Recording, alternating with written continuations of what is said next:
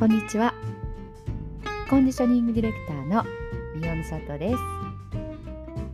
今日は腹式呼吸を家で例えるとというところで話をしていきたいなと思います。腹式呼吸と胸式呼吸の2つの呼吸法がウエストをシェイプするには不可欠ということを前回ね簡単に、えー、お伝えをしました、えー、今回はねその腹式呼吸の方に、えー、話を絞ってねお伝えをしていきたいと思います。で、えー、その伝え方というところでコアの筋肉、えー、4つありましたよね。腹横筋、多裂筋、骨盤底筋、横隔膜この4つのコアの筋肉を家で例えると、えー、どんな動きをねしてるかっていうところでも絡めてねお伝えしたいと思います。腹式呼吸ではコアの筋肉にスイッチオン。お休み中の筋肉を起こします。ということでね前回一言でまとめました。コアの筋肉にスイッチオン。お休み中の筋肉を起こします。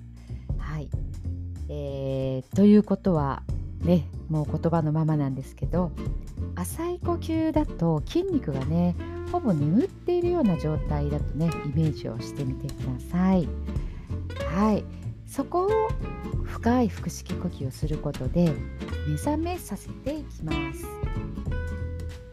えー、家でね例えるとさっきのね4つの筋肉が何がどうかというところなんですが横隔膜は家で言うと屋根になります。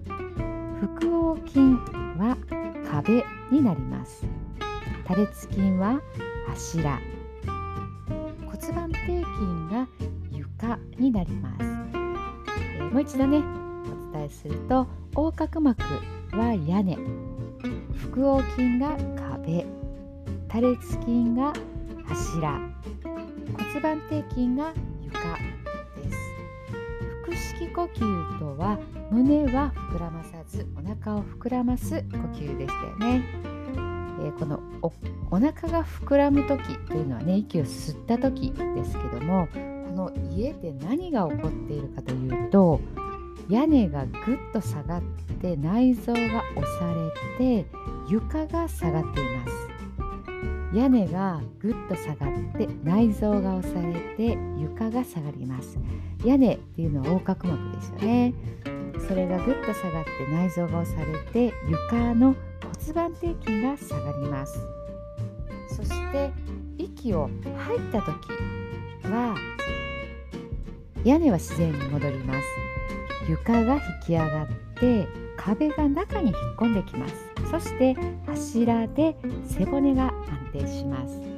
屋根は自然に戻って床が引き上がり壁が中に、えー、引っ込んで柱で背骨が安定します。屋根は横隔膜なので横隔膜は自然に息を吐いた時に戻ります。そして床骨盤底筋が引き上がってきて壁腹横筋が中に引っ込んでそして柱多裂筋で、えー、背骨が安定しますね。脊柱がね安定していきます、えー、息をね吸ったり吐いたりっていうことが連動して動いてるっていうところがね分かりますよね。特に家の底が大きく上下するとそれにつられた他の屋根や柱っていうところはねびっくりしますよね。